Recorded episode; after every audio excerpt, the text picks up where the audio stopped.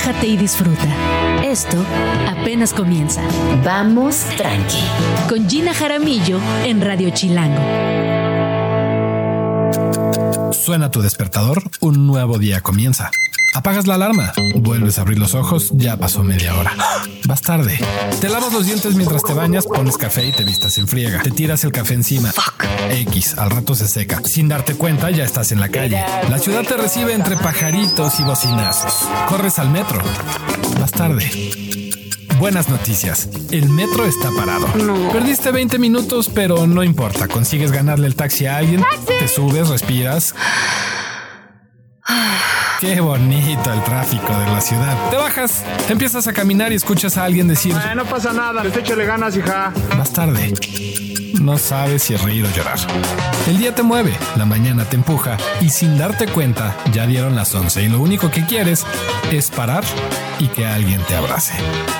Por eso, aquí vamos tranqui.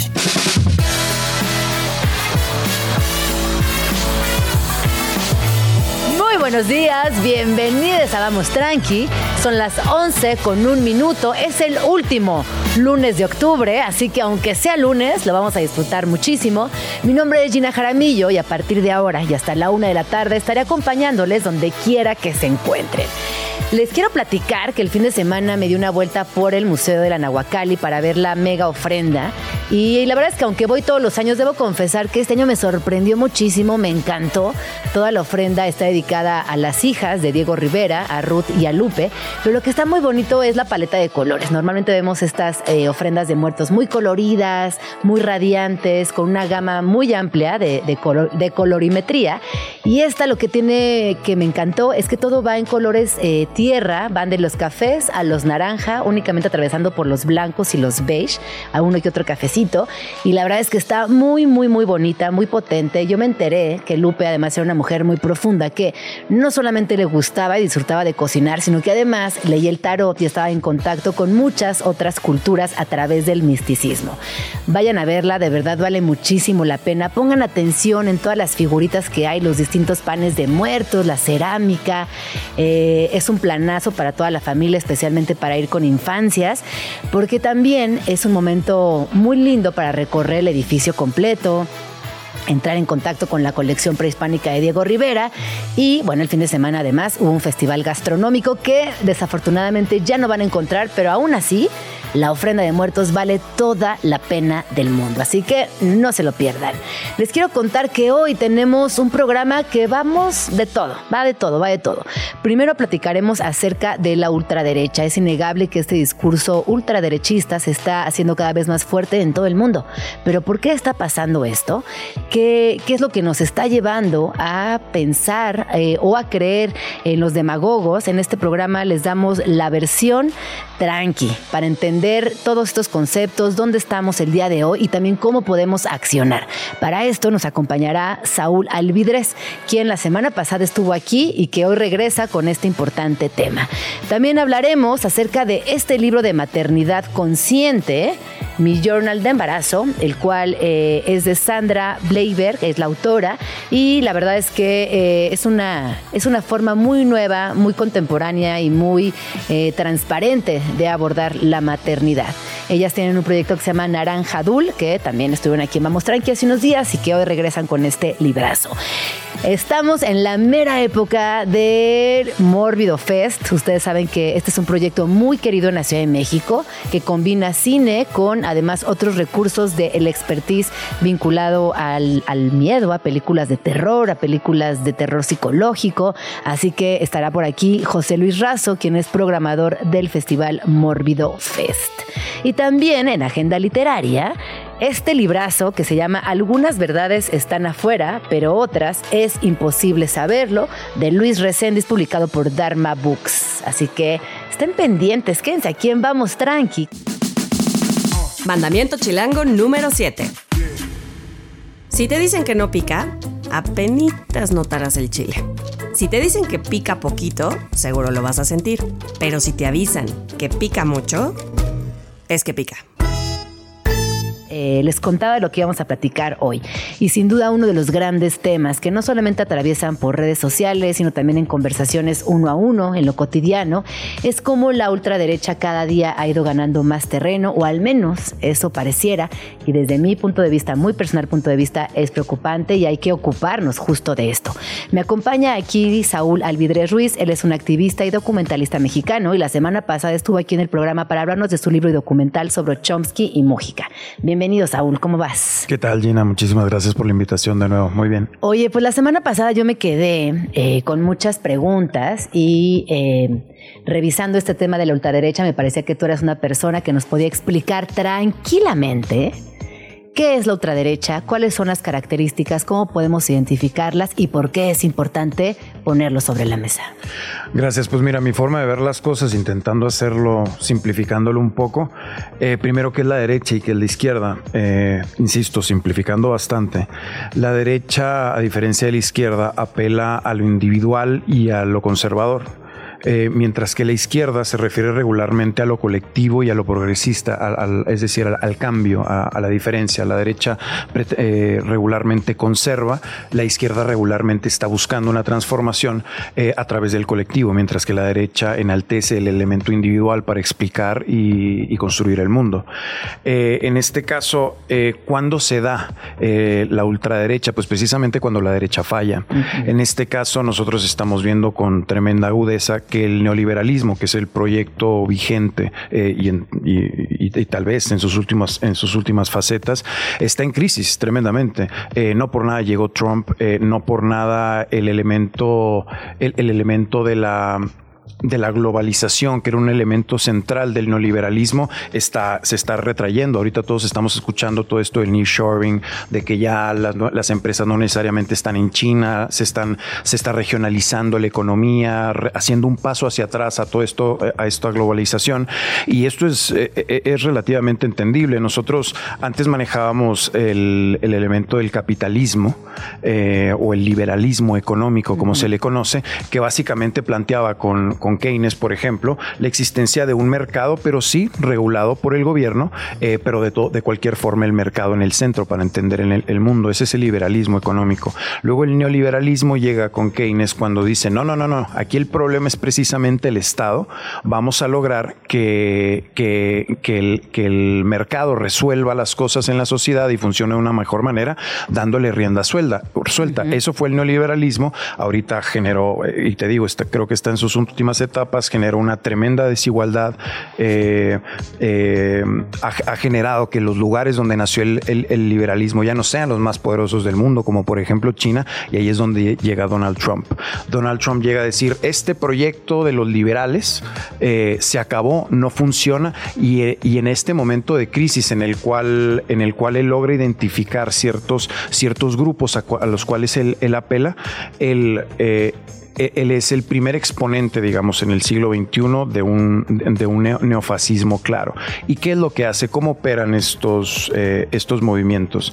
Eh, primero apelan al miedo, apelan a la división, apelan a identificar un enemigo que nos permita a nosotros, que nos diferenciamos de este enemigo, eh, unirnos. En este caso, el, caso estadounidense, puede decir, ah, pues el problema son los, son los migrantes. el problema son los negros, o el problema es que nosotros los blancos ya no somos el poder. Por eso hay que, hay que, let's make America great again, ¿no? ¿Qué, qué significa? Vamos a, que de nuevo el blanco, el, el, el WASP, el anglo-saxon, eh, eh, pues el, clásico blanco liberal eh, se siente que se ha sido relegado económicamente, que sus oportunidades laborales se han perdido y es precisamente eh, parte del, problema que ha generado el neoliberalismo, que llevó los trabajos a otro lado. Yo también lo que noto, eh, hay, una, hay una serie de, demagogos, que a mí también es un tema que me gustaría trabajar contigo el día de hoy o, platicar el día de hoy.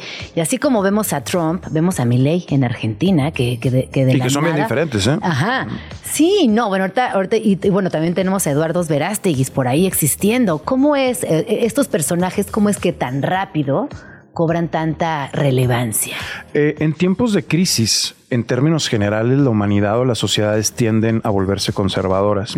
Y ahorita en un tiempo de crisis, por eso ahorita hace un poco la explicación de cómo el modelo vigente, que es el, neoliberalismo, está en decadencia, pues en ese es un momento de crisis y es una oportunidad para, para que en este caso la, eh, la derecha eh, apele al fascismo. De hecho, eh, Durruti, un, un, anarquista muy importante del movimiento de la, de la guerra civil española, que es precisamente lo contrario a mi ley, por cierto, eh, obviamente sucedió en el siglo pasado, él decía que cuando la burguesía ve que sus privilegios se, se van perdiendo, apela al fascismo para preservarlos. Y es precisamente lo que estamos viendo. En este caso, la demagogia es apelar a la mentira, a la falsedad y al engaño. Eh, vaya, es una, una suerte de endulzarle la píldora a la gente para que escuche lo que quiere escuchar y que, y sobre todo enaltecer las diferencias, el odio, eh, la segregación y, insisto, identificar un enemigo, crear, crear bandos y en función de eso demonizar al otro. ¿Y tú dirías que la ultraderecha hoy es una, es una realidad en el mundo? O sea, hoy está muy presente. Yo la siento en todos lados y ¿Y por qué deberíamos de preocuparnos? Creo que la ultraderecha desde de unos años para acá ha estado muy presente. No estamos todavía en tiempos de, un nazismo establecido o, de un Mussolini, eh, aunque ya hay, ya hay varios eh, personajes que, se, que se identifican con la, con la ultraderecha en algunos gobiernos. Eh, digamos que apenas va va en auge, los empezamos a escuchar. Y, esto se debe fundamentalmente, te decía, a la crisis del modelo actual y a que, y a que la derecha tiene que buscar una manera de resarcir este, este proyecto que no funcionó, en este caso que se llama el neoliberalismo. ¿Y tú qué dirías, por ejemplo, respecto a, la América Latina, que evidentemente tiene unas políticas distintas? Eh, no es lo mismo pensar en Trump, aunque nos afecta directamente, que en países latinos como México, Brasil, Argentina, donde también, bueno, Argentina, es, eh, Brasil es un caso también interesante para, para analizar, porque ha ido y venido y, de, alguna manera no terminan de funcionar los nuevos sistemas políticos. Digamos que en los últimos 5 o 10 años, los personajes que se representan por la ultraderecha y que se han manifestado con más fuerza en América como continente, podemos hablar fundamentalmente de Trump y de Bolsonaro en Brasil. Eh, que es uno un poquito más nuevo, más, eh, reciente, eh, él tiene unas variantes interesantes, porque uno de los elementos, ahorita hablábamos, la ultraderecha apela a la división, apela al miedo, apela, apela a demonizar a, los que son distintos, a ubicar enemigos para, para a partir de ellos generar un discurso. Eh, la, ultraderecha también, en términos generales, apela mucho a la religión, en términos de, de lo conservador, y apela mucho al nacionalismo. Este es el caso caso de Trump, Let's Make America Great Again, eh, o el caso de Bolsonaro, el caso de Meloni en Italia, el caso de Vox en España y muchos otros más. Sin embargo, ley, que es el caso más reciente y muy vigente, tanto que acaban de suceder las, las elecciones en Argentina. Las que siguen en 20 días. afortunadamente no ganó, desde mi punto de vista. Sí. Eh, mi ley es un caso un poco diferente, aunque sin duda entra perfectamente en el, en el elemento ultraconservador y ultraderechista. ¿Y por qué es diferente? Porque él no apela a la religión. Él tampoco apela necesariamente al, nacionalismo, sin embargo es un personaje sumamente estridente, violento en su discurso de una manera tremenda. Eh, se dedica a, inventar, a crear enemigos, a, a, demonizarlo y en, función de eso generar un, generar un electorado. Pero sin embargo... derechos. Sin, sin duda, como lo son todos los ultraconservadores, toda la ultraderecha. La diferencia que yo plantearía con, con mi ley es que él no apela de nuevo a la religión eh, ni al nacionalismo.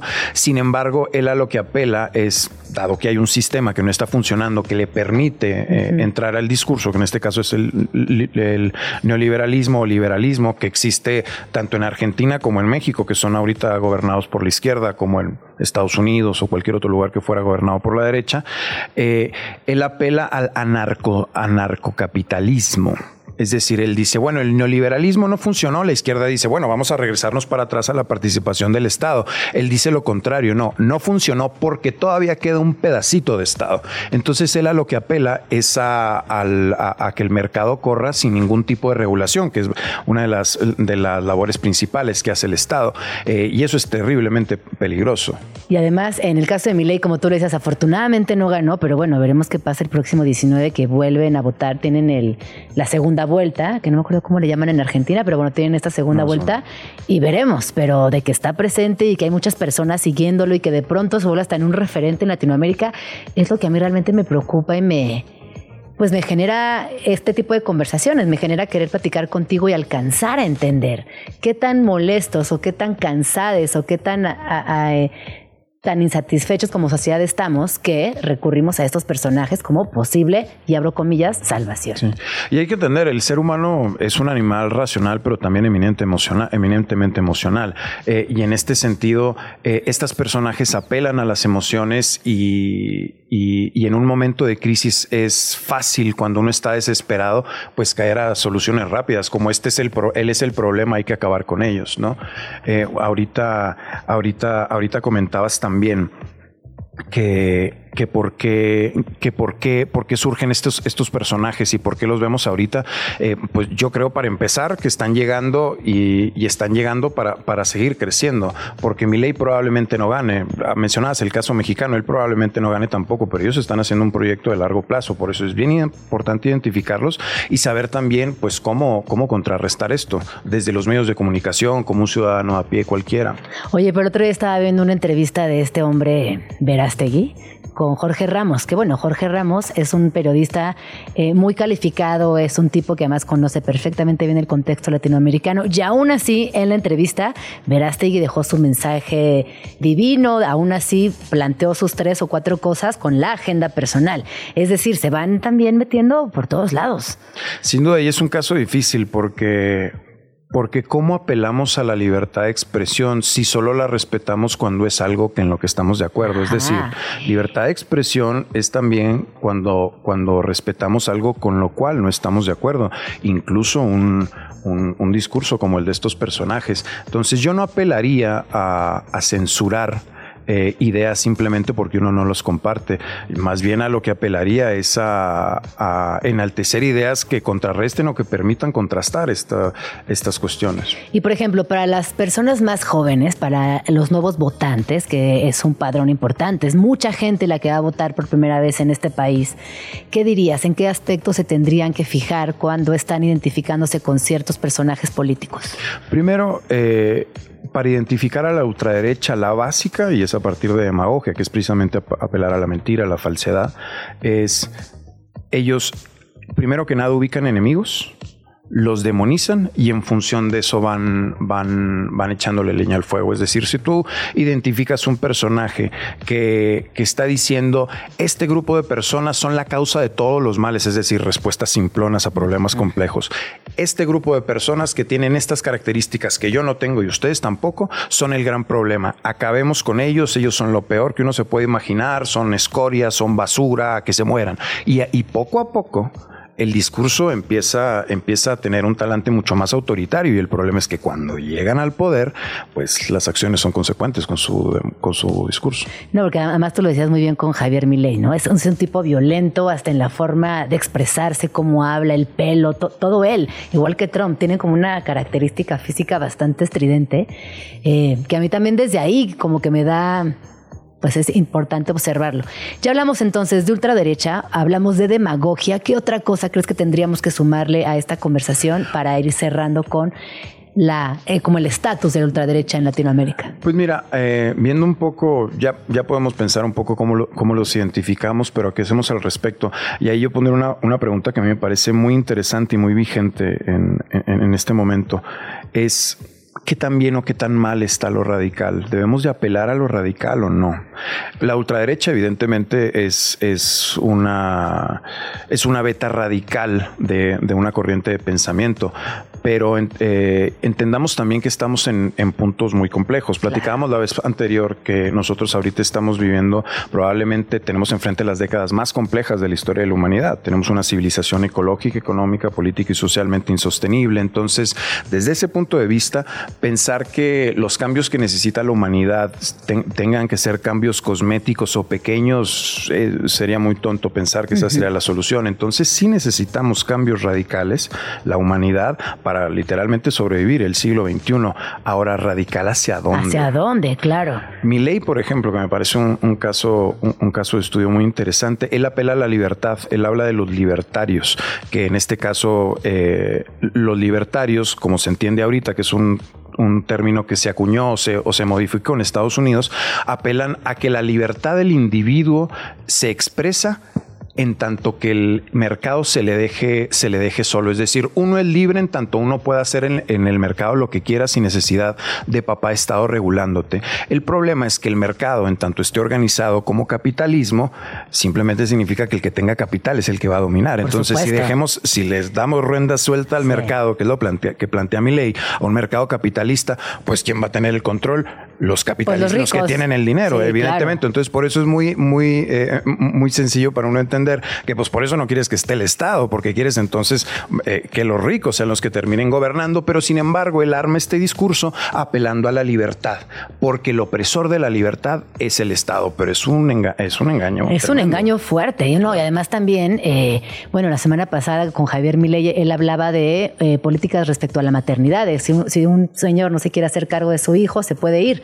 Es como, no, señor, hemos llegado hasta aquí con políticas de Estado, con estrategias feministas, con buscando un seguro y libre. O sea, en fin, Javier Milei es un tema que luego tendríamos, tendrás que volver y, y tendremos que seguir viendo qué significa, por qué existe y qué podemos observar desde aquí en este personaje. Pues muchas gracias, Saúl. Me quedo con mucho aprendizaje el día de hoy. Yo creo que nos escuchas también y ojalá que pronto puedas volver y sigamos conversando. Seguro que sí, será un placer. Por, último, te diría, eh, creo que a lo que habríamos de apelar en términos de la radicalidad correcta, si me permites el término, es sí a la libertad, pero no como la manifiesta mi ley. Es decir, la libertad en términos de la acción y el poder que tiene el individuo, es decir, no darle la libertad al mercado, porque entonces simplemente es darle el poder a los que tienen más dinero en la actualidad, es darle la libertad al ser humano de participar con sus propias decisiones, que son dos conceptos de libertad muy distintos. ¿Te parece si hablamos la siguiente vez que vengas de libertad? Seguro que sí. Creo que es un tema que podemos abordar desde muchos lugares, porque también, ojo, es libertad de expresión, es libertad de vivienda, es libertad de pensamiento, es libertad de dogma, es libertad sexual, es libertad de género, es libertad en muchos, muchos sentidos. Sin duda, y creo que las respuestas para el siglo XXI son, van precisamente de la mano de la libertad. Nada más, ojo, hay que ver quién habla de, a qué se refiere cada quien con libertad. Ese es como el gran enigma de la humanidad. Creo que hemos estado en búsqueda de la libertad personal de entrada, siempre, ¿no? Históricamente. Y es algo, una, una lucha que como humanidad tenemos que encontrar, radicalizar, explicar, entender. Hablemos de libertad, Saúl, por favor, la próxima vez que vengas. Vamos al corte, son las 11.25. Pueden seguir a Saúl en Saúl Alvidres, R al final, arroba Saúl Alvidres con Z, R. Muchas gracias. gracias Regresamos. Estás escuchando Vamos Tranqui con Gina Jaramillo. Ya saben que en este programa nos gusta mucho pensar en maternidad, nos gusta pensar mucho en las infancias libres, en los derechos también de las mujeres que son mamás y en los derechos de las infancias.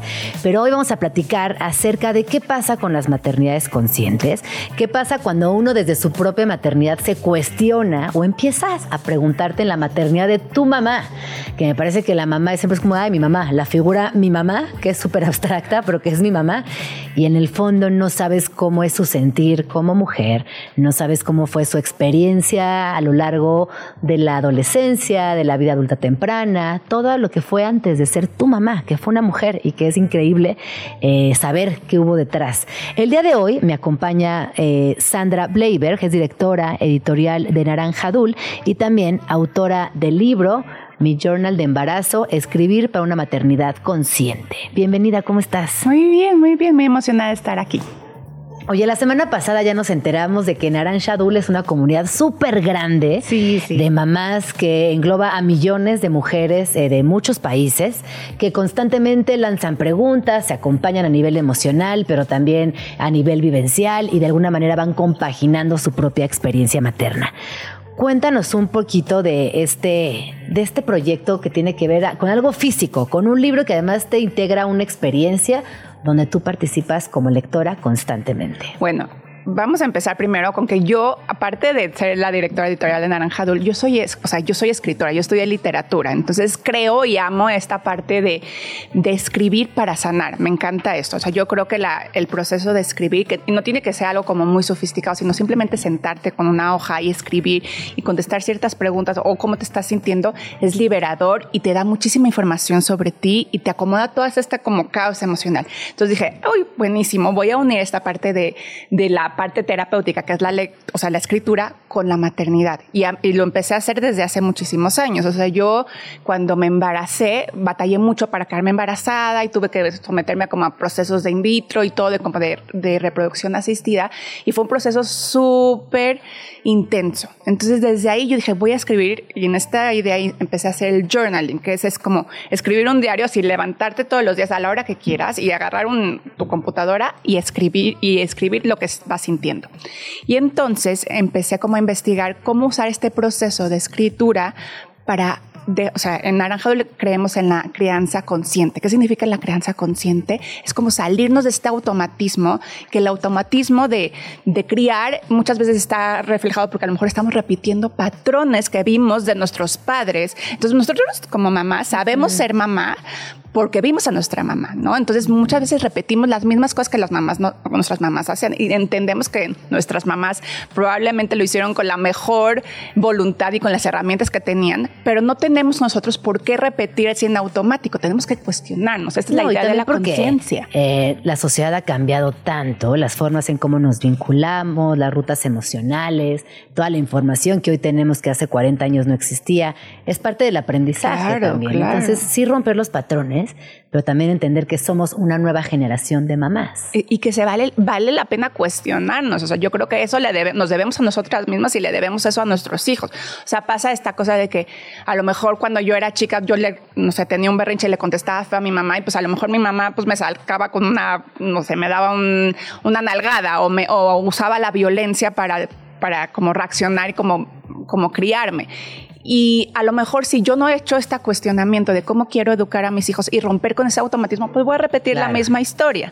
Y no se trata de eso. Entonces, uno es este romper este automatismo a través de la conciencia y otra también porque nada, y no me dejarás mentir, ¿tú tienes hijos? Sí, sí, sí. Nada en este mundo es más, o sea, es más difícil o es más como un proceso para valientes que tener hijos, porque nuestros hijos nos ponen enfrente con nuestros demonios, con, con nuestros miedos, son como un espejo que todo el tiempo nos están retando de que sí, que no, y también a veces es muy doloroso porque yo hay esta frase muy poética que es como ser mamá es, es tener a tu corazón, a un corazón fuera de tu cuerpo todo el tiempo, porque lo quieres tantísimo y a veces no tienes tanto control sobre lo que pasa con él. Entonces también tienes que aprender a manejar mucho tú. Entonces es esta idea de, de la conciencia, de tener una conciencia para a la hora de, de criar y escribir como medio terapéutico, terapéutico te hace sanar, te hace también darte cuenta de muchísimas cosas, es muchísima información. Oye, ¿y cómo decidiste publicarlo? Porque obviamente yo creo que todas las mujeres que nos hemos embarazado y somos nada más escribimos, es algo que es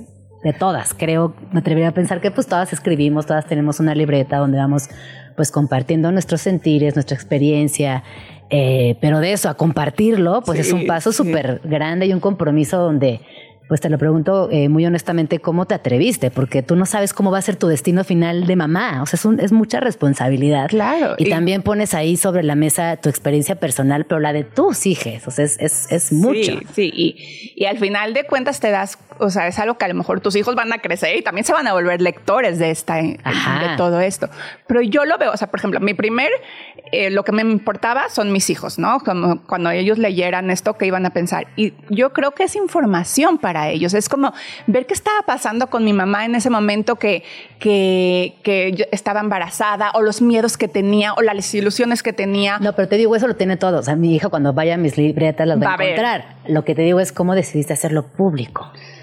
O sea, me empecé a... Naranja Dul, que es esta comunidad de, de millones de mujeres, todo el tiempo me está... Eh, o es como una conversación con muchísima gente. Todo el tiempo yo estoy leyendo y enterándome de cómo son sus maternidades y todo el tiempo, la verdad, yo también abro mi, mi, o sea, me he acostumbrado a abrir como la puerta de mi casa y que se enteren de cosas muy profundas mías. Creo que también eso también es como mi, mi parte como escritora que está acostumbrada a como que la gente esté viendo lo que está pasando conmigo. Y me di cuenta que cuando cuando yo comparto, es mucho más probable que la gente se llegue a este estado de, vulnerabilidad y también quiera compartir de regreso. Entonces yo uso mi propia historia para que ellas se sientan como en esta confianza, en este espacio seguro de también compartir y hacer el proceso. Qué lindo. Oye, aquí en el libro, por ejemplo, vienen preguntas para el pediatra, eh, preguntas también que tendrías que hacerle a tu mamá, o es decir, a la abuela de ese bebé que viene en, en camino. Luego también nos dices cómo, por ejemplo, elige tu propia aventura infantil. ¿Qué, de qué va esto? O sea, tratamos de hacer el, libro muy, muy didáctico, muy divertido, que no esté así como de, flojera, ya sabes, de que te pongas así a escribir, sino como que también dibujar, o sea, que saliera también tu lado creativo, esta parte de, de, de expresar lo que estás sintiendo, lo que estás viviendo de diferentes maneras, ¿no? Entonces, como que son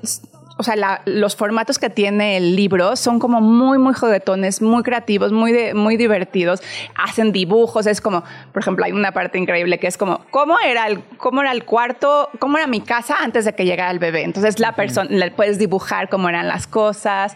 O hay un, hay un basta que es como el basta de hoy lloré. Entonces, son todas las cosas por las que lloraste en ese día, porque ves cuando estás embarazada te vuelves una persona muy hormonal y, y sensible. Entonces, esto todo es muy divertido y creativo para que la gente también se divierta ah, claro, bingo de el hoy bingo, exacto. hoy eh, lloré me por desperté babeando, mi pareja se burló de mí porque ronqué como oso, me senté en una silla, puff, y ya no pude pararme. Soñé que mi ginecóloga no podía atender mi parto. Y luego viene una parte también eh, como muy divertida que es cuando vas a ponerle el nombre a tu hija, a tu hijo, a tu hija, es como todo un proceso que te acompaña básicamente a lo largo de las, ¿cuántas semanas son? 40, 40, semanas. Sí. Eh, y entonces aquí también te ponen ¿no? nombre del bebé, posibles apodos, que si conoces a alguien famoso con ese nombre, tienes a un ex con ese nombre, le va a poder pronunciar en otros países, o si tu bebé lo va a odiar. Que esa parte es muy divertida. Es que el embarazo es muy divertido. Muy, porque es un proceso creativo. muy lindo. Estás creando vida, o sea, entonces te imaginas qué va a ser, cómo se va a llamar. O sea, todo el tiempo estás creando, entonces es divertidísimo. Y también eh, aquí hablas, por ejemplo, de las náuseas matutinas, del tinte tóxico, o sea, como de muchos mitos y realidades, ¿no? También. Sí, sí, sí. Que a lo largo de esta época, y además es muy chistoso porque yo lo platicaba la semana pasada con Jasmina Barrera de su libro Línea Negra, que decíamos, hay una parte como de infantilización de las mamás, que es como que de pronto tú tienes otra vez ocho años y todo el mundo te trata de enseñar, de decir qué hacer, de conducir, y es, es eh, Definitivamente. muy loco y, se ve también como, o sea, como, como recreamos la parte física de, cómo se ve una embarazada, ¿no? Que muchas veces es como, que es lo que luchamos mucho también en Naranja como en esta parte como toda la maternidad rosa y como que la mamá tiene que estar como feliz y agradecida todo el tiempo. Y eso es como ver las cosas desde un lado, la, o sea, la mamá embarazada, la mamá es un ser con un complejo, con miedos, con preocupaciones, con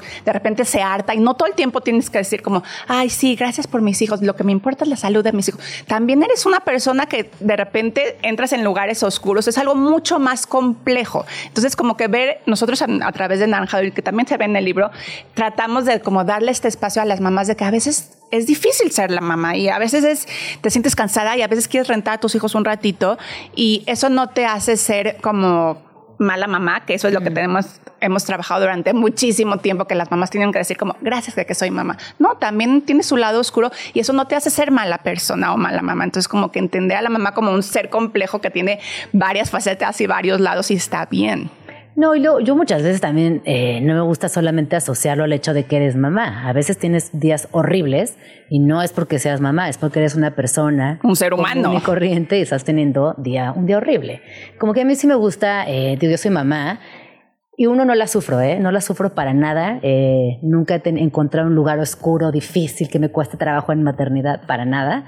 También tengo una red de cuidados muy extensa, muy sólida, pero sí me gusta pensar en las mujeres como mujeres, no como por el hecho de que como son mamá tienen entonces esto y esto y lo otro, ¿no? Como que también se me hace un poco siniestro eh, desde la parte social que nos adjudiquen ciertas categorías o etiquetas por el hecho de que somos mamás, cuando yo considero, ya me dirás tú qué piensas, que no tiene que ver una cosa con la otra. Claro que no. ¿No? Y que eres ser humano y que eres mujer y eres otras cosas aparte de ser mamá.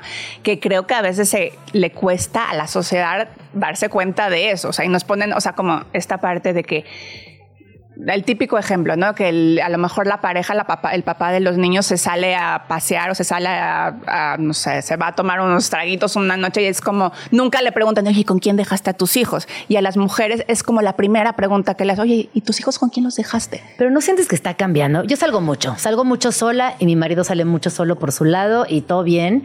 Yo te lo juro que no recuerdo que me hayan preguntado con quién dejaste a tus hijos, ¿No? porque saben que mi marido lo está cuidando. A mí, por ejemplo, me pasa mucho de que cuando lo subo, subo co- como fotos a redes sociales donde estoy viajando o donde estoy haciendo algo que no quiere que no está directamente relacionado con maternar, o sea, mucho, a lo mejor porque digo, mucha gente tiene acceso a mis redes, como que sí hay, sí recibo como comentarios y, y, y los niños dónde se qué quedaron. les dices? Pues, Ay, no. pues con su papá, o sea, o con los dejé encargado o con cualquier otra persona, pero tienes toda la razón, ha cambiado muchísimo y sí tenemos que, o sea, cada vez más ves que, el- o sea, esta parte de la crianza compartida y que los papás están que A mí lo que sí me dicen, que creo que va por esa línea, pero es un poco distinto, es, ay, qué bueno que sales, qué bueno que te estés divirtiendo, que, o sea, como que al, al contrario, como que me festejan que esté afuera, que esté saliendo, que esté bailando. Sí. No tanto como del lado, ay, ¿con quién están tus hijas? Sino como que, ay, qué buena onda que estás acá. Siento que sí me lo Y festejan. muchas mucho. veces, que está un poquito triste eso, lo veo veo ese juicio de las propias mujeres. O sea, como que pasa esta cosa de que, como que ellas, me pasa mucho de que pues, yo trabajo, ¿no? Y entonces trabajo todo el día, entonces a veces los, las en la escuela ponen actividades para que las mamás, o sea, para que las mamás vayan al festival o para vayan a ver el cierre proyecto y yo no puedo ir porque pues no tengo, o sea, a las 11 pues estoy ocupada. Y las otras mamás que tienen esta como este privilegio de que no están trabajando y que pueden ir a las 11 a estas cosas, pues como que si llegan y yo no puedo ir en ese momento, entonces como que me, o sea, cuando me ven es como, ay, no fuiste a, se te perdiste el cierre de proyecto, estuvo muy, muy bonito, no, no pudiste ir, o sea, como que les cuesta trabajo y creo, ta- también entendiéndolas, también tienen que ver con sus propias cosas, con sus propios temores, con su- a lo mejor a ella les gustaría también poder tener este, estar trabajando en ese momento, o sea, están hablando desde sus propios, desde sus propias faltas, pero sí hay una cosa como que se activa, como que es algo ance- ancestral en mí, que yo digo, no, todo cool, pero me dicen esos comentarios y como que de repente algo muy atrás de mi cabeza me dice, ay, a lo mejor sí te tendrías que sentir culpable, estás siendo una mala mamá, no estás yendo al cierre de proyecto de tu hijo. Bueno, pero la culpa siempre va a estar. Sí, Eso, sí. preocúpate que no hay forma de que no se, se presente en algún momento la culpa. Sí, y pues sí. también más bien ac- acostumbrarnos a vivir con nuestras propias realidades y desde ahí disfrutarlas y pasarla bonito y, y ser muy gentiles con nosotras mismas. 100%. Fíjate que más allá de fijarte en lo que está haciendo la mamá de junto, yo me fijo si la puedo ayudar. Si no la puedo ayudar, no me interesa su vida, que haga lo que quiera, que sea feliz y ser gentiles con nosotras mismas. Y siempre que podamos ayudar a una mamá, hagámoslo, porque esa mamá va a estar profundamente agradecida. Yo te digo desde mi maternidad, estoy profundamente, o sea, profundamente agradecida con las mamás del colegio, me traten bien o me traten mal, como sea, porque cuando me tienen que ayudar, me ayudan mis vecinas, a la gente, ¿sabes? Como creo que sí hay una cosa, una concepción de maternidad colectiva que cada vez Sí. es más evidente y que también nos, nos permite que como mamás, jefas de familia, mujeres trabajadoras, emprendedoras, lo que seamos, podamos tener esas, esos momentos de individualidad. 100%. La tribu es algo importantísimo. O sea, La tribu es algo importantísimo. Oye, bueno, ¿dónde encontramos tu libro? Que hablamos de muchas cosas y Ah, ya libro hemos hablado muy poquito. Del libro, este lo pueden encontrar en todas las librerías, lo pueden encontrar en Gandhi, lo pueden encontrar en Sambor, lo pueden encontrar en Palacio de Hierro, lo pueden encontrar, si lo quieren pedir desde su casa, lo pueden pedir a Amazon y les llega el siguiente día. Y de verdad es un regalo, es una belleza que se dan a sí mismas. Ojo, no solo está enfocado en el embarazo. O Ah, eso te iba a preguntar. Sí, sí, porque luego la gente se equivoca y Ajá. dice, y piensa, ah, si ya no estoy embarazada, ya no me va a servir. No, toda la, o sea, toda la primera, puedes usar la parte del embarazo. Si tú ya, de- ya tuviste hijos, puedes usar la parte del embarazo para hacer un ejercicio de cuando tú estabas De embarazada, memoria, de memoria, que, de es riquísimo. y, y también, porque luego se nos olvida todo. Todo, a mí se me olvidó todo.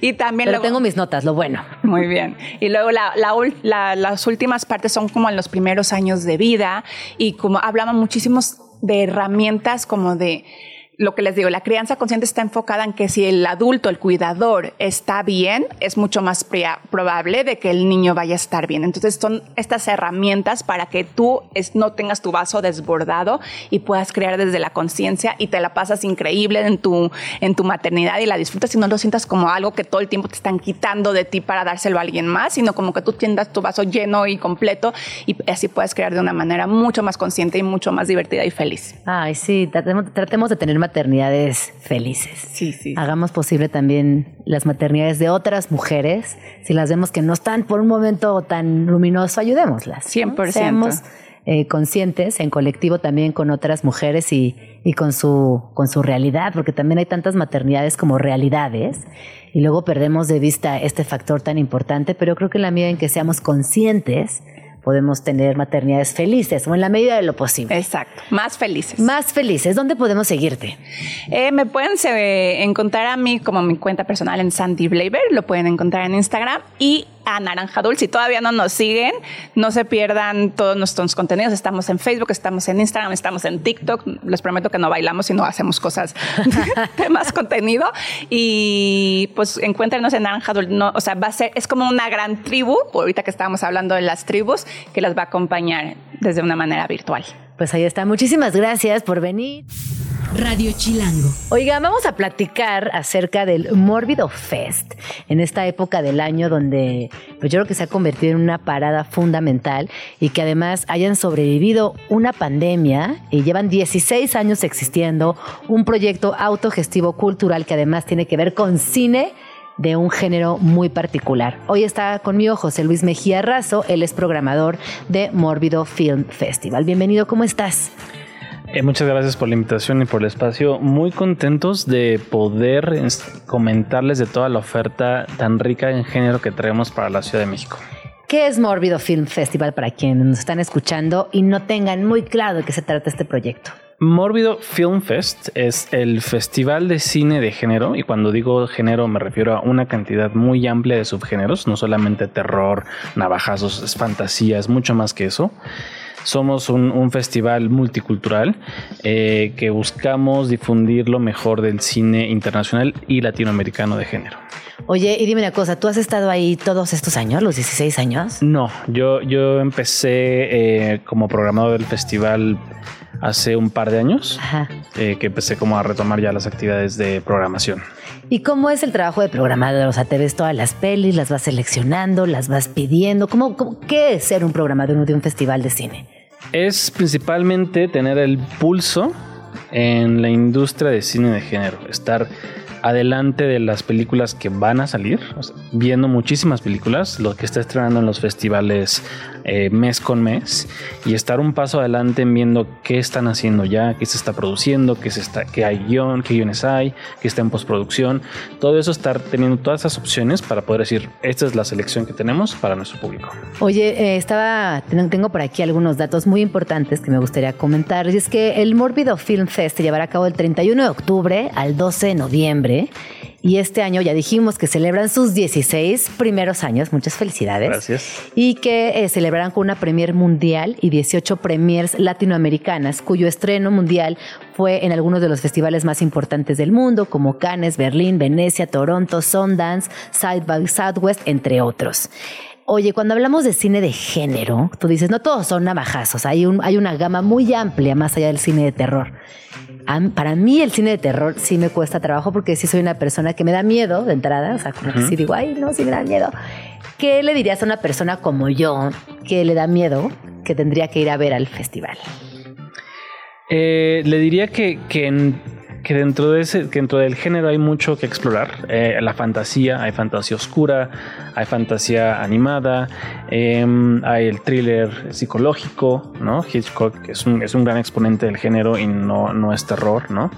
Eh, traemos muchas opciones para, para, para este tipo de, de, intereses, no solamente el, el, hardcore fan, que también tenemos de lo mejor para ellos. ¿Y es tu favorito? Porque sonreíste mucho, ¿eh? Me, me divierte mucho, ¿no? Sí, sí, me, me entretiene mucho y me, alegra mucho cuando hay una producción, cuando hay un director que saca adelante esto y te hace, te transmite ¿Cómo qué director sería de este género? ¿O qué eh, peli? Pues ahorita creo que la, la, la, joya, la corona que tenemos en la programación se llama Cuando la maldad acecha de Demian Rugna. Es una propuesta argentina. Entonces nos da mucho gusto que, que la película más fuerte que tengamos viene de, de, nuestra región. Es una película que ganó Sitges, el Gran Premio de Sitges, el, el, el festival más grande de, de género. Eh, y es una película que no te deja descansar. ¿no? Te, te, trae una tras otra. Sangre y sangre, ¿eh? Sí, pero muy bien dirigida, muy bien escrita, eh, una propuesta muy interesante. Y va a estar aquí en el festival. De Así cine. es. Oye, ¿y qué otra, qué otra es de las imperdibles de este año? Tenemos la, a la primer función especial de Viernes Negro, la nueva película de Eli Roth, este director actor que reconocemos por Bastardo sin Gloria. Ah, claro, sí. Él, él, ahora regresa después de casi 10 años de no dirigir una película de género, regresa con, con todo. Eh, Viernes Negro que va a estar el sábado 4. Eh, agradecemos a Sony que ellos nos, nos, apostaron con nosotros y nos dieron la confianza de tener esta primer función especial. Con nosotros arranca la campaña de la película y es, es imperdible. Oye, ¿y en México tiene muchos adeptos este género? Muchísimos. ¿Sí?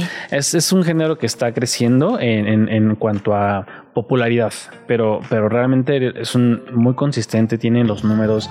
De hecho, eh, y un poco más de mi perfil como programador, eh, durante la pandemia, el género que realmente sostuvo a las salas de cine abiertas fue el cine de género. ¿En serio? El cine de género, sí. O sea, la, la gente lo disfruta. Lo disfruta mucho, sí, sí. Oye, ¿tú cuando empezaste a decir, sí, sí me laten las pelis de género, sí es todo mi tipo de cine, quiero aprender más, me quiero clavar? Empezó por ahí del 2018. O sea, adolescente. Adolescente, okay. un infante. Ay, sí. Ay, sí. Seis años. Ay, sí. sí exacto. eh, que eh, se me invita a levantar un proyecto de distribución boutique de género, uh -huh. Mantícora. Mantícora es el brazo distribuidor de Grupo Mórbido y es, es el engrane administrativo que hace la programación, que hace el licenciamiento, que hace toda la canalización de recursos para el festival y otras actividades que tenemos. Entonces, cuando me invitan a hacer este proyecto, yo era familiar con el género, pero no era un fan sí. hardcore. ¿no? Yo, yo, soy más un economista que se dedica a los negocios y que, que sí, ¿no? y al cine. Eh, cuando me invitan a esto, pues a, tomo el reto y, y, cada vez le he ido encontrando más gustos, ¿no? Eh, identificar qué partes del género a mí me gustan, ¿no? Y cuáles son los ideales para la audiencia, Ajá. todo este tipo de, de, cosas. Me encanta, me encanta que tú para mí eres como un personaje de una peli, como un economista que se dedica a los negocios, pero que le encanta el cine de género. Sí. Me parece alucinante. Bueno, ¿qué otra cosa no nos podremos perder en este, en este, en Mórbido, en su edición número 16? Bueno, bueno, eh, empezamos el miércoles, el perdón, martes 31, mañana, con una gran fiesta de Halloween en la sala de cine con ¿Te disfraces? Si quieren, Después, si quieren, opcional. Si quieren, porque ahorita cuento por qué. El martes 31 a las 8 y media en Cinepolis Diana tenemos Slaughterhouse, que es eh, un oso perezoso despiadado, asesino. Ah, es la que, es la que tiene que ver con Winnie Pooh. No, me estoy no, confundiendo. No, te estás confundiendo. Ajá. Este es un oso perezoso, eh, muy cariñoso, pero muy vengativo, que, que pues, se va a salir con la suya. Wow. Entonces llega a una frat house en Estados Unidos. Ajá. La película es muy americana, pero es muy divertida. Okay. Creo que es perfecta para pasarla bien en Halloween. Para iniciar Mórbido. Es Exacto. perfecta para abrir eh, el festival, así o sea, como es. para ver tu experiencia de festival. Y, y, esto es mañana en Cine Diana. Así es, y saliendo nos podemos ir todos a echar una chela con nuestros amigos de Cine Tonala. Estamos eh, teniendo una fiesta de Halloween de disfraces, así que todas las personas que lleguen con un boleto de la sala de cine tienen una cerveza gratis. Ay, fantástico. ¿Y luego cómo viene el festival? Luego eh, traemos propuestas muy fuertes de México. El cine mexicano de género está mostrando una nueva generación de cineastas muy potentes. Eh, empezamos con Celeste Soledad el jueves 2 a las 6.40. Esta es una película que eh, yo la sentiría más hacia Hitchcock México.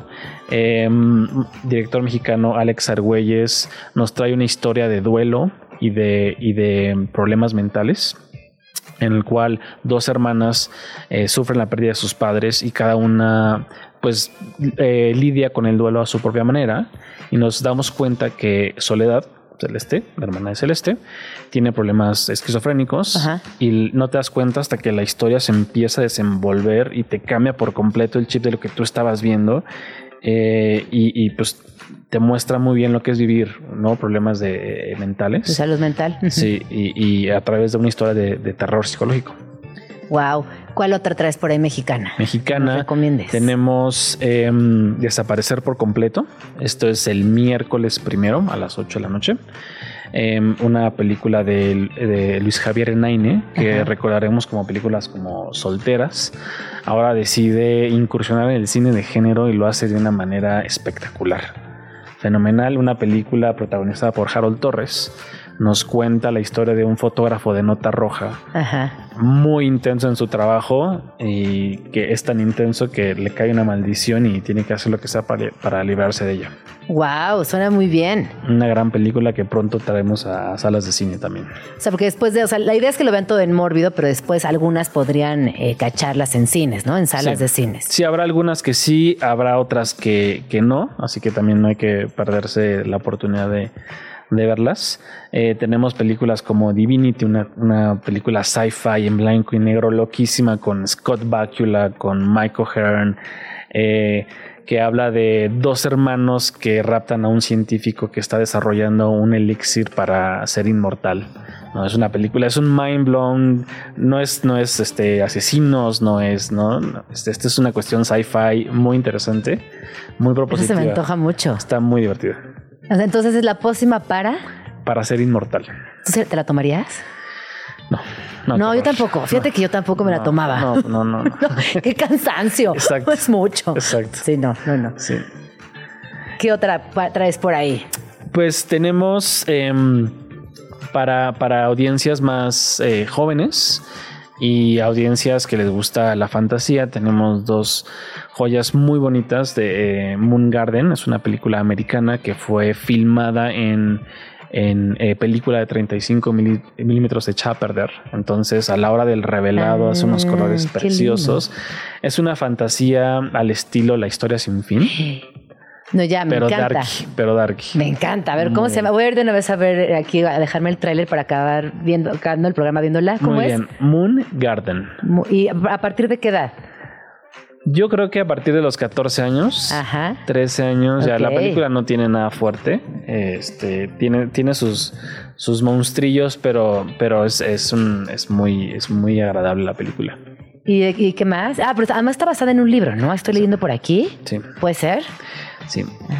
Y también tenemos eh, Real of Fire, que es una película que inauguró en la quincena de cineastas de Cannes. Ajá. Es una película que traemos de Cannes y que trae una, una onda muy eh, Stranger Things, pero hipster zona, más sesentera, chicos en motonetas, este, tratando de resolver acertijos.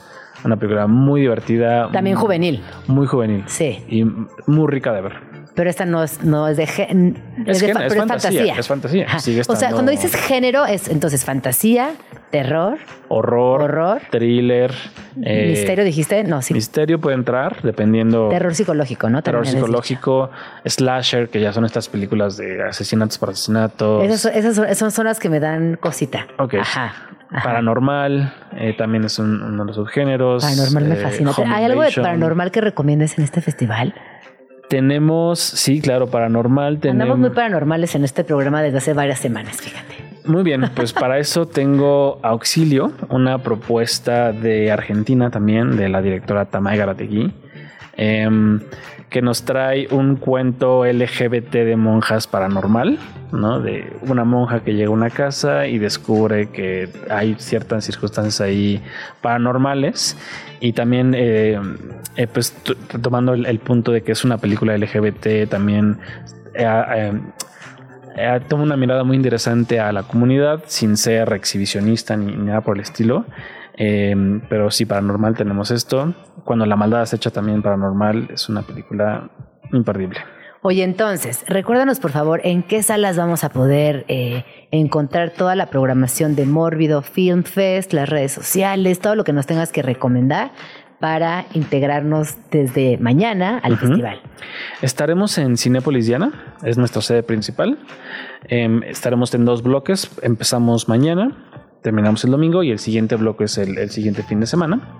Luego estamos en Cine Tonalá, en una moda- modalidad similar.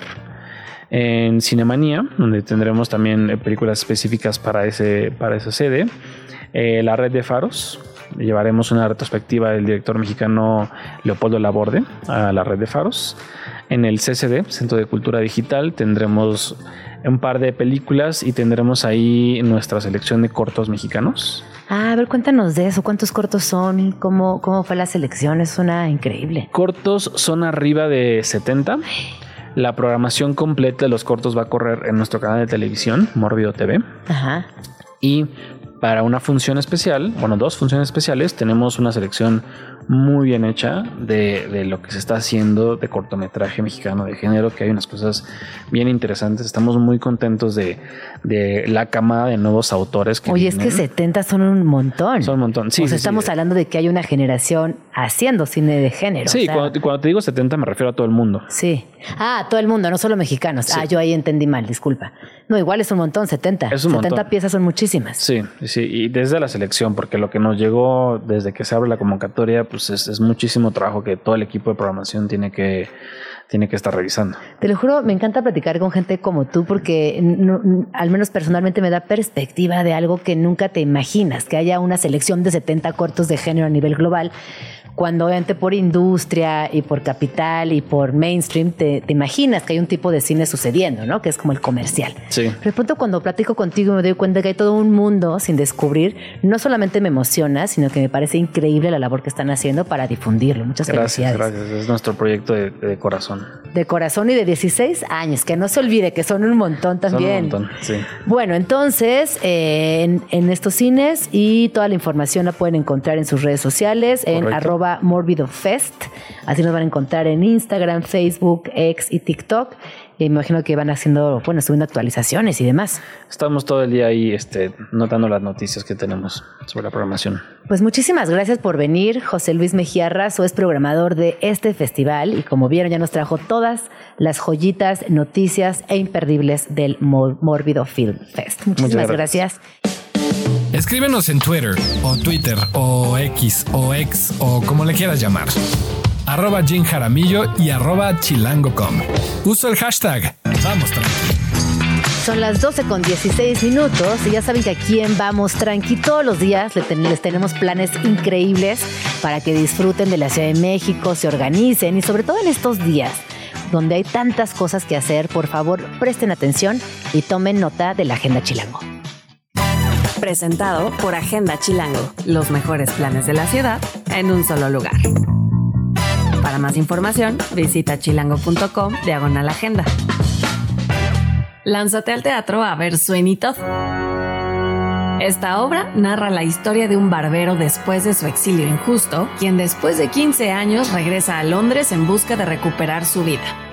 Sin embargo, al regresar se da cuenta de que su familia ha sido brutalmente asesinada. Una sangrienta cruzada en busca de venganza será el nuevo motivo de vida del barbero. Esta obra está en la cartelera del Teatro Milán, Foro Lucerna, en Lucerna 64, Colonia Juárez. Agenda Chilango. Visita la nueva exposición del Museo Franz Mayer. Notre Dame en México. Visita aumentada. Esta exhibición te hará sentir dentro de la catedral y además te explicará cómo fueron todos los procesos históricos de este magno recinto, desde que fue construida hasta su restauración actual. Aparte de una visita de realidad aumentada en 360, en la exposición se encuentran construcciones a escala de la Catedral de Notre Dame, así como algunas esculturas francesas y distintas actividades en las que todo el público puede participar. Tanto pequeños como adultos se divertirán y aprenderán acerca de la historia de este lugar que es considerado como patrimonio de la humanidad. Lánzate con toda la familia a esta experiencia inmersiva donde también habrá conferencias, talleres, cursos y charlas acerca de la Catedral de Notre Dame. El Museo Franz Mayer está en Avenida Hidalgo 45 en el centro histórico. Agenda Chilango. La recién reinaugurada Cineteca Nacional de las Artes ya puso manos a la obra para conmemorar este Día de Muertos como se debe, con una ofrenda. Para esta primera edición, la ofrenda de la Cineteca Nacional de las Artes será en honor de la primera película mexicana en ser nominada a un premio Oscar. Así es, estamos hablando de Macario, un clásico del cine mexicano. Esta agua Macario es capaz de curar cualquier enfermedad, siempre que yo no tenga una razón para oponerme a la salud del enfermo. Te la doy y piensa que ningún hombre ha sido dueño del poder que deposito en tus manos. Cuidado cómo lo usas. Date una vuelta por la cineteca para conocer la ofrenda, tomarte una foto y, por qué no, comerte unas palomitas mientras ves una película. Festeja las tradiciones mexicanas como todo un cinéfilo. Visita la Cineteca en Avenida Río Churubusco sin número en Coyoacán. Agenda Chilango. Ahora, que si lo que buscas es una experiencia diferente, encontramos una aventura que jamás olvidarás y que puedes vivir sin salir de la Ciudad de México. Se trata de Tiburones en Chapultepec, una experiencia donde podrás conocer sobre los escualos o depredadores marinos desde el fondo del mar. Es una experiencia en realidad aumentada con una duración de 15 a 20 minutos. Está dentro de Su Aventuras o el Zoológico de Chapultepec y a través de este paseo podrás ver tiburones a tamaño escala que se proyectan en pantallas inmersivas para que interactúes con ellos desde el fondo del mar. Los boletos tienen una vigencia de tres meses y niños y niñas menores a tres años no pagan. Vive la experiencia en el Zoológico de Chapultepec. Agenda Chilango. Estás escuchando Vamos Tranqui con Gina Jaramillo. Spots Chilangos. Rincones de la ciudad. El Museo Frida Kahlo mejor conocido como la Casa Azul, es uno de los rincones culturales imperdibles de la Ciudad de México. Hogar de la legendaria pintora Frida Kahlo, la Casa Museo cuenta con una colección única de objetos personales, obras de arte y fotografías en diferentes cuartos llenos de color en cada esquina, desde las habitaciones hasta su estudio. Este espacio permite adentrarse en la esencia de su vida y arte en medio de cactus, flores y vegetación que también le alegraban el ojo a Frida. Ella pasó la mayor parte de su vida ahí. Primero con su familia y años después con su esposo, Diego Rivera, de quien también se conservan objetos y pinturas al interior del refugio azul. Si estás de paso por la ciudad o ya llevas un tiempito aquí, no puedes dejar de visitar este spot pictórico de la capital que además este año celebra su 65 aniversario llenándole el ojo a millones de visitantes que cada año vienen para apreciar esta joyaza repleta de obras magistrales, arte popular, esculturas, fotografías, libros y muebles que formaron parte de la vida de nuestra chilanga querida. Frida Kahlo. Son las 12 con 24 minutos y antes de continuar con el programa quisiera responder a una de las preguntas que me han hecho constantemente en redes y tiene que ver con libros infantiles que hablen de tema de diversidad. Les quiero platicar de tres títulos que a mí me parecen extraordinarios. El primero es Vivan las uñas de colores, que yo le he recomendado varias veces en mis redes sociales, de Alicia Acosta y Luis Amavisca, ilustrado por Gusti. Y este libro, pues, además de que está inspirado en hechos reales, Básicamente es la historia de Juan, un niñito al que le encanta, le fascina pintarse las uñas de colores y además lo disfruta mucho. Sin embargo, en la escuela le hacen bullying, lo señalan, se burlan de él y él constantemente no entiende por qué lo señalan y se ríen de él cuando es algo que le fascina. Así que bueno, a lo largo de esta historia vemos cómo él renuncia a pintarse las uñas, deja de hacer lo que más le gusta porque no logra adaptarse al colegio, hasta que un día su papá le pregunta, oye Juan, ¿por qué no te pintas las uñas? ¿Qué pasó?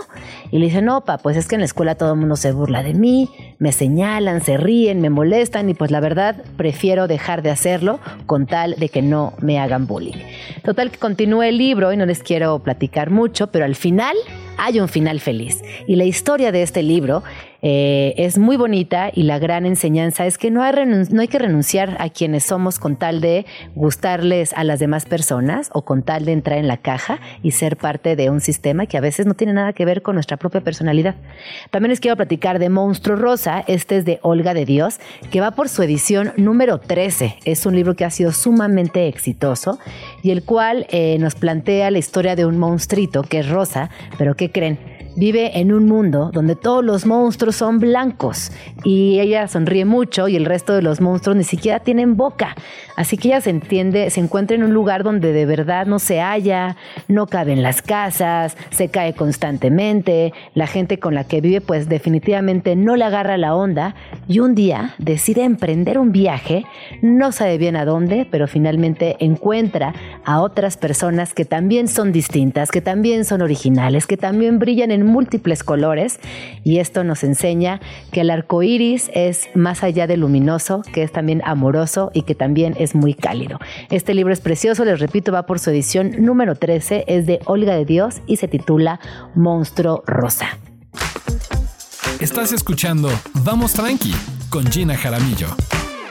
Y ya estamos entrando a la recta final de este programa y me emociona mucho poder hablar de un libro que se titula Algunas verdades están afuera pero de otras es imposible saberlo. De Luis Reséndiz, quien está aquí en la cabina. Bienvenido, Luis, ¿cómo estás? Muy bien, Gina, muchas gracias. Gracias por, la invitación y por, y por leer el completo, el título kilométrico de ese libro. Oye, pero el libro es muy bonito, la portada es muy linda, la edición es espectacular, es de Dharma Books.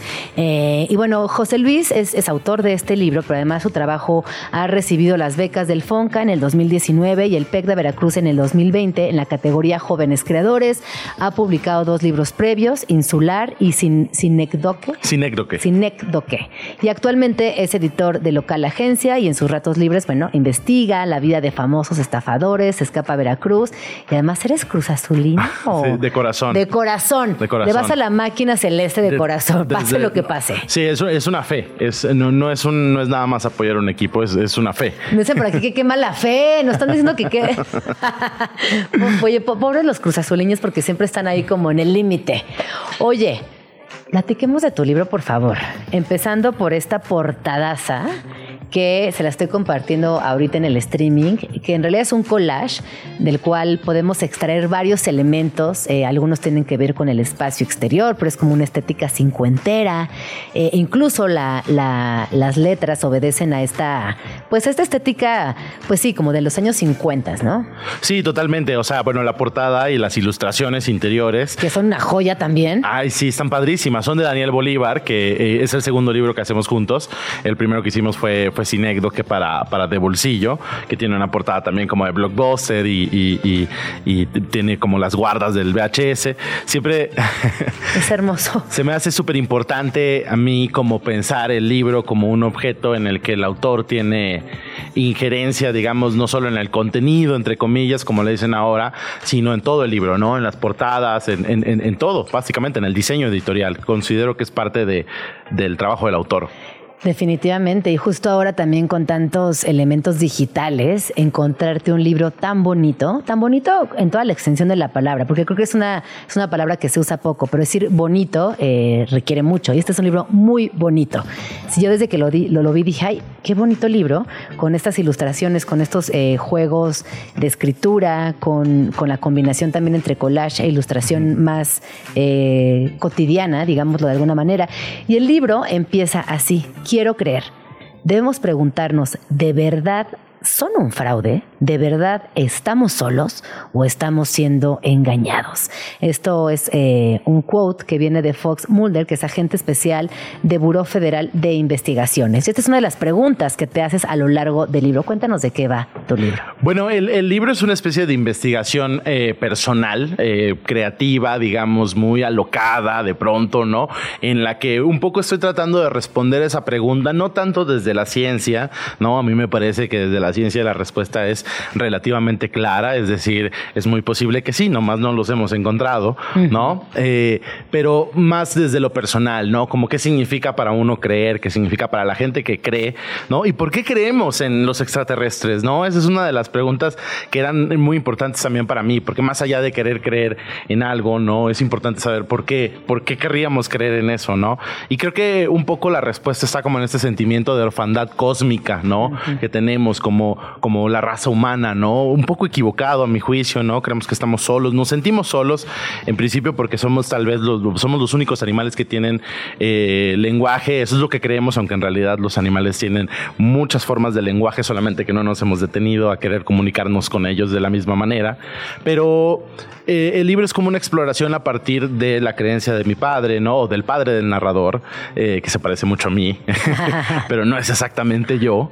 Eh, y, bueno, el padre de ese narrador constantemente le estaba tratando de convencer y lo llevaba a conferencias de Maussan y lo, subía a ver el, cielo nocturno, ¿no? Y, y entonces como que a partir de ahí yo quise indagar, ¿no? Personalmente, literariamente, qué significaba esa creencia y qué, qué, tan importante era y sobre todo también un poco entender si yo creía, ¿no? Si el narrador creía o no. A mí me encanta porque en las primeras páginas, ¿no? No, no hablaremos mucho del libro para que vayan y lo lean completo. En las primeras páginas justamente nos compartes este momento de tu infancia que me parece que yo lo comparto contigo porque mi papá también eh, siempre me afirmó y yo le creo que hay vida en otros planetas, ¿no?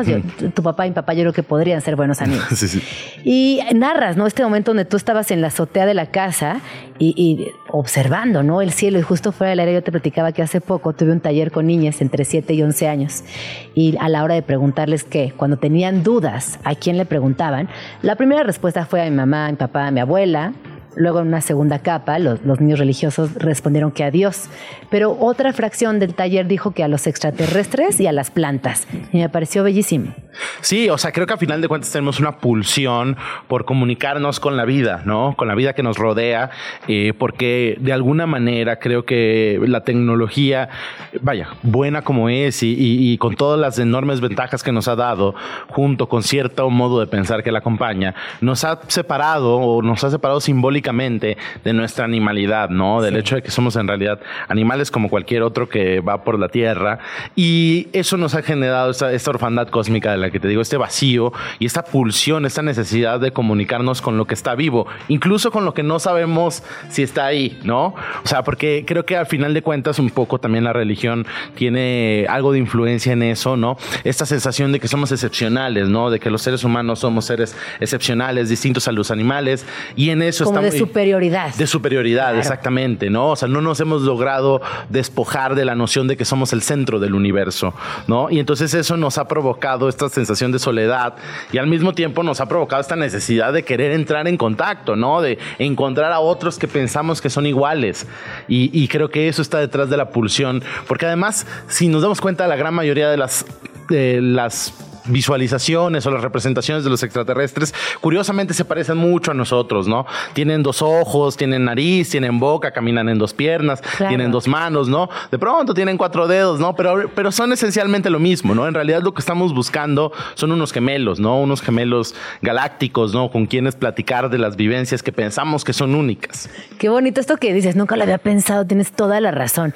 Y luego, eh, otra de las citas a las que haces referencia es de mi adorada e increíble Gloria Fuertes, mm. que la amo con toda mi existencia, y dice, recordar que los ovnis, como ciertas amistades, no vienen a lo suyo, no viene a lo nuestro, sino a lo suyo. Correcto, sí. O sea, que, a mí ese verso me parece sensacional porque justo de lo que, de lo que habla en el fondo es que eh, nosotros le estamos constantemente imbuyendo a la idea del extraterrestre nuestras propias expectativas, nuestras propias necesidades, ¿no? Y entonces pensamos en civilizaciones galácticas que están haciendo lo mismo que nosotros, ¿no? Y tienen las mismas armas que nosotros. Y, y bueno, una de las uno de los principales argumentos militaristas para explorar el espacio es, es que si no lo exploramos nos van a atacar primero, entonces debemos estar preparados. Que me parece una pésima manera de acercarse al universo. No, es malísima esa, esa, esa primera, este, ese primer acercamiento me parece terrible a mí también. Oye, pero también aquí en el libro de repente hablas de Veracruz, de los chaneques, de estas criaturas sobrenaturales que son más fauna que mito. Sí, bueno, es que yo soy de Veracruz, yo soy de muy al sur de Veracruz. En el libro el, lugar tiene un nombre que no es el real. Eh, pero bueno, algo con lo que yo crecí, que creo que, que, es común a, la, a, a, México en, en, en, su totalidad, con sus variaciones regionales de fauna fantástica, es, es, es, que yo crecí rodeado de, de, de, criaturas sobrenaturales, ¿no? O sea, mis tíos hablaban de chaneques, o sea, mi padre tenía unos, unos cochinos afuera de la ciudad y entonces ahí hablaban de nahuales, ¿no? El señor que los cuidaba. Y entonces como que, como constantemente se aparecían duendes en donde yo crecí con mis amigos, ¿no? Por ahí uno contaba que su, que su tío había aparecido, lo habían agarrado los ovnis y había aparecido tirado en un campo lleno de un moco verde. O sea, crecí rodeado de todas esas anécdotas. Y a mi modo de ver, eh, por ahí aparece también una cita de Patrick Harpur, que es un folclorista inglés muy, muy brillante, ¿no? Y, y al final lo que podemos ver es que esas narraciones son comunes a toda la humanidad, sin importar en qué año, sin importar en qué época. Constantemente hemos visto seres pequeños, ¿no? Que habitan una, entre la, en, la frontera entre lo real y lo fantástico, ¿no? Y que son parte de la naturaleza.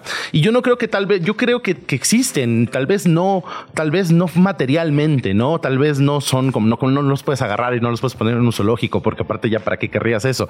Pero existen en el sentido de que si todos los vemos. En todas las culturas. Y todas las culturas los tienen presentes. Exactamente. Es porque ahí hay algo, ahí hay algo en esa zona gris, ¿no? Y justo me interesaba explorar esa zona fantástica sin necesidad de ir juzgando eh, científicamente, ni tampoco como lógicamente, ni tampoco como religiosamente, sino solo acercarme al valor que tiene la creencia en sí, ¿no? Que es eso que tú crees, ¿no? Y en el caso, en el caso de la anécdota de ahí, de, hay dos anécdotas, ¿no? Una de un tío que, que ve unos chaneques y encuentra en ello valor, ¿no? O sea, valentía.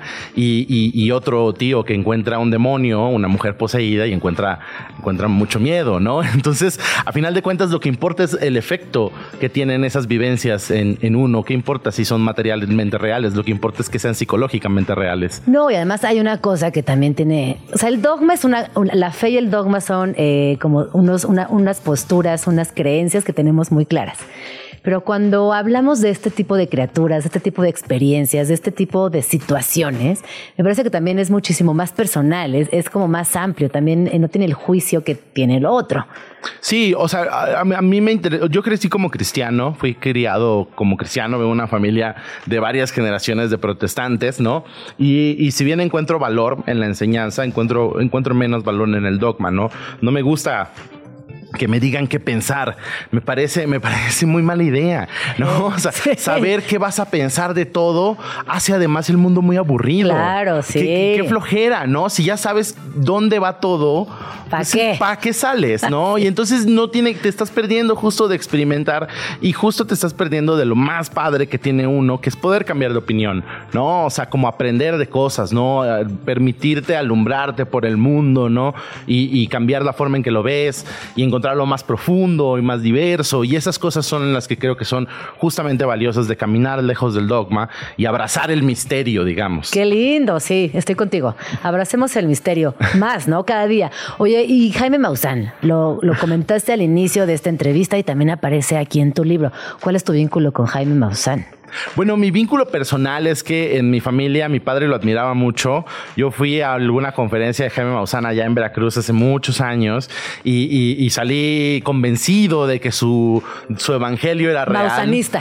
Eh, salí, salí mausanista, exactamente. Y con el tiempo, pues nada, uno empieza, pues también creces, ¿no? Dejas de tener 10 años, dejas de tener 9 años y empiezas como a preguntarte cosas, ¿no? Eh, creo varias cosas al respecto, ¿no? O sea, hay una parte del personaje que me parece altamente cuestionable. Eh, no, no, no podemos obviar que fue un, personaje que vendió curas falsas durante la pandemia, no de COVID. Eh, no podemos negar las, las momias que presentó en el Congreso, pero al mismo tiempo creo que ese tipo de personajes son necesarios para, son una invitación a la imaginación, mm. ¿no? Y entonces como, son como una pequeña puerta de entrada, tal vez no la mejor, tal vez no la más fina. Pues no, sabemos tampoco. No sabemos, ¿no? O sea, como, como, como mi forma de verlo es un poco dual en ese sentido. Creo que existe la charlatanería, pero creo que también la charlatanería a veces te lleva a cosas interesantes, ¿no? Cuando la sabes ver y cuando tomas distancia. No por eso niego sus peligros, ¿no? Tampoco quisiera yo que se me, que se me leyera como alguien que dice que no pasa nada y que no, así pasa, es, es, es peligroso, ¿no? Pero al mismo tiempo, pues bueno, a mí no me pasó nada, de al contrario, ¿no? Me abrió la puerta a, a, la imaginación, ¿no? A la, y justo si uno es curioso, llegas más lejos, ¿no? O sea, el chiste es no casarse tampoco con ese dogma, ¿no? Sino seguirte preguntando cosas y ver qué hay ahí. Qué lindo. Me, me, gusta todo lo que dices y estoy de acuerdo también, fíjate, estoy de acuerdo contigo. Bueno, regresemos al libro. Algunas verdades están afuera, pero de otras es imposible saberlo. El título es largo, te lo dijiste, pero el título también me parece que representa todo lo que vamos a encontrarnos en esta lectura. Sí, o sea, vaya, de entrada ahí eh, se le debo un agradecimiento muy grande a la editorial que me dejó salirme con la mía, ¿no? No solo en el título, sino en un montón de cosas. El libro, perdón que sea tan repetitiva, pero es que el libro es precioso. Tiene eh, cambio de eh, letra, tiene ilustraciones, tiene ritmo, hasta el papel está bonito. Todo está bonito en este libro. Fue, un libro muy cuidado y, y de nuevo tiene que ver con eso, ¿no? Con la idea en tiempos digitales en los que el texto parece ser que parece que corre sobre una pantalla con un fondo en blanco, ¿no? Y no hay nada más que lo adorne, solamente es una columna de texto infinita, ¿no? Que se escrolea por siempre. A mí me parece que vale la pena crear libros bonitos, libros bellos, libros físicamente significativos, ¿no? Porque a final de cuentas cuesta lo mismo, o, bueno, no lo mismo, pero casi lo mismo, cuesta lo mismo hacer un buen libro que hacer un mal libro, ¿no? Claro, el tiempo es lo que también... ¿Sabes que Yo siento que la batalla actual es contra el tiempo. Totalmente. Este libro claramente te llevó tiempo. Sí, bueno, y eso es el valor años agregado. En escribirlo. Obviamente, sí, te lo juro que es un libro que se ve que te llevó tiempo. Y entonces ahí también se agradece, este decir, no, no urge, no hay prisa, no tiene que salir con el calendario editorial de pasado mañana para la feria tal, que salga un libro bonito, bien hecho y con el tiempo que requiera. Pues es que, o sea, a mí la verdad, yo, yo soy muy perezoso y bueno, no tanto perezoso, soy muy distraído, soy muy disperso, tengo déficit de atención y entonces brinco de una cosa a otra, ¿no? Hago muchas cosas. Y entonces una de las que me pasa es que yo, uno necesita tiempo para saber si lo que está haciendo es significativo o no. Un texto que se escribe hoy para que se publique mañana no tiene tiempo de respirar. El, el autor no está seguro de lo que está diciendo y los lectores tampoco están seguros de la importancia de ese mismo texto. Y sin embargo seguimos corriendo por el cronómetro de alguien más. O sea, no, no, es nuestro cronómetro, ¿no? nosotros podríamos ir mucho más distendidos y, darnos mucho más tiempo para pensar y para preguntarnos cosas. Pero pues vamos corriendo todo el tiempo. A mí me parece fatal eso. Yo, estoy, yo estoy en contra del tiempo. Bueno, pero es parte de la cultura contemporánea, de la posmodernidad. Bueno, y cuéntanos, Luis, ¿qué viene para este libro? ¿Lo vas a presentar? ¿Habrá audiolibro? ¿Tendrás ¿Qué viene después de seis años de trabajar en este libro tan bonito? Pues bueno, tenemos. Muchas gracias. Qué bueno que te gustó. pues, sí, pues te estamos correteando desde la semana pasada. Literal correteando. Y no podía porque no tenía tiempo. no, bueno, lo vamos a presentar. Lo, presentamos hace poco en el, en el Covadonga, aquí en la Ciudad de México. Lo vamos a presentar en Puebla en diciembre. Vamos a tener otra presentación en Querétaro en, noviembre. Tendré las fechas pronto. Y bueno, los seguiremos moviendo donde lo podamos mover y mostrar. Lo que yo quisiera es que más gente se acercara como con ojos abiertos, ¿no? A, ver, a ver qué hay, ¿no? No, no, no quisiera que se percibiera como un libro convencido de la existencia o de la inexistencia de los extraterrestres, sino como un libro que lo que quiere es alzar la mano y hacer una pequeña pregunta. Y decimos ya, ¿usted cree? ¿No cree? Eso dependerá de cada persona, cada trayecto, cada visión de vida. Totalmente. Bueno, les recuerdo que este libro está publicado por Dharma Books, que ya lo pueden encontrar prácticamente en todas las librerías. ¿Y a ti dónde podemos seguirte, Luis? Bueno, a mí me pueden seguir en ex Twitter, estoy como La Petite Machine y también estoy, bueno, ese es básicamente mi arroba en todos lados, en Leatherbox, en Instagram, en donde sea que me, que me busquen, ahí estoy. Oye, pues regresa pronto, ¿no? Creo que podríamos platicar de, muchas otras cosas. Eh, ¿Qué viene para ti? ¿Estás escribiendo algo? ¿Estás dando clases? Cuéntanos un poquito. Estoy... Eh, eh, ahorita estoy escribiendo, bueno, acabo de estrenar una serie. Eh, la semana pasada se estrenó el reboot de La Hora Marcada. Eh, Ay, La Hora Marcada era famosísima. Sí. ¿Pero qué era? ¿Como misterio? Horror, sí. Horror, ¿verdad? Horror. Es que a mí no me dejaban ver la tele. Yo tendría que escribir una tristeza al respecto. Ay, ese, está, ese, es un, es material para un gran ensayo. Sí, y mi hermano, que es ocho años más chico que yo, devoraba televisión. Una nostalgia de la tele. Tenemos una, una visión y una cultura muy distinta porque él veía mucha tele y yo nada. Por supuesto. Pero bueno, se sabía, fíjate, a pesar de no ver tele, sabía de la hora marcada. Bueno, entonces haciendo la hora marcada? Sí, la hora marcada se, estrenó el pasado viernes y, bueno, ahí hay un capítulo que yo escribí en el que está Ofelia Medina, Darío Yazbek, lo dirigió un muy buen amigo Andrés Rothschild, que es fanático del cine de horror, pero también hay, hay episodios de Michelle Garza Cervera, de Adrián García Borgliano, de Isaac Esban, nueve directores diferentes eh, con, con, nueve historias distintas. Es un proyecto muy entusiasmante y se puede ver en VIX. Eh, y bueno, yo estoy escribiendo, también estoy trabajando en una película y en una serie. Y bueno, quisiera que mi próximo libro fuera justamente sobre estafadores, que es otro tema que me parece muy atractivo, sobre todo en el siglo XXI. Oye, eh, pero que no, ¿por qué no te comprometo a que nos vengas a contar de estafadores más adelante? Sí, y lo que llevas investigado hasta ahora. Yo feliz, y que feliz nos compartas tu entusiasmo y curiosidad por estos personajes de la historia que aparecen y reaparecen y muchas veces se salen con la suya. Y son tal vez, a mi, a mi modo de ver, son tal vez los mejores lectores del Zeitgeist que hay. Para estafar a alguien necesitas, para estafar a mucha gente, necesitas saber cuál es el miedo y el afán y el deseo común de toda esa gente. Bueno, porque además hay estafas maestras como en los museos, pero hay estafas psicológicas como de la gente que estafa a otros millonarios, como fingiendo que son parte de su jet set. Hay estafas en polvos, ¿no? De remedios populares. Hay muchísimas estafas. Bueno, o sea, y al final, desde, desde las personas que vendían máquinas para clonar billetes, hasta, hasta Elizabeth Holmes que te está vendiendo la cura para hacer exámenes de sangre con una gota. es, una, es la misma genealogía, son la misma familia de, de personas haciendo lo mismo y pensando Adela sobre la sociedad, sobre sus miedos y sobre sus deseos y anhelos de una forma que a veces es más profunda de lo que podríamos pensar. Y son personas muy inteligentes, además. Curiosamente, curiosamente, bueno, no, no curiosamente, sí, tienen que serlo hasta que dejan de serlo porque, porque la codicia los engulle. Claro. Luis, muchísimas gracias por venir. Luis Recendis, autor de Algunas Verdades están afuera, pero otras es imposible saberlo, de Dharma Books. Muchas gracias por venir. Muchas gracias por Nos vemos pronto por acá. Nos despedimos el día de hoy con esta rola. Ah, no, ya sin rola. Directo nos vamos. Hasta mañana. Gracias, equipo hermoso, precioso. Les amo. Escuchamos mañana en punto de las 11.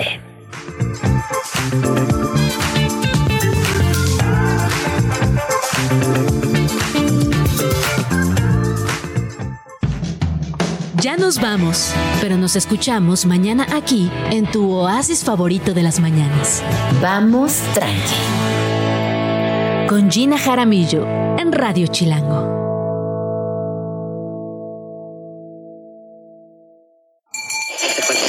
Radio Chilango, la radio que... ¡Viene, viene!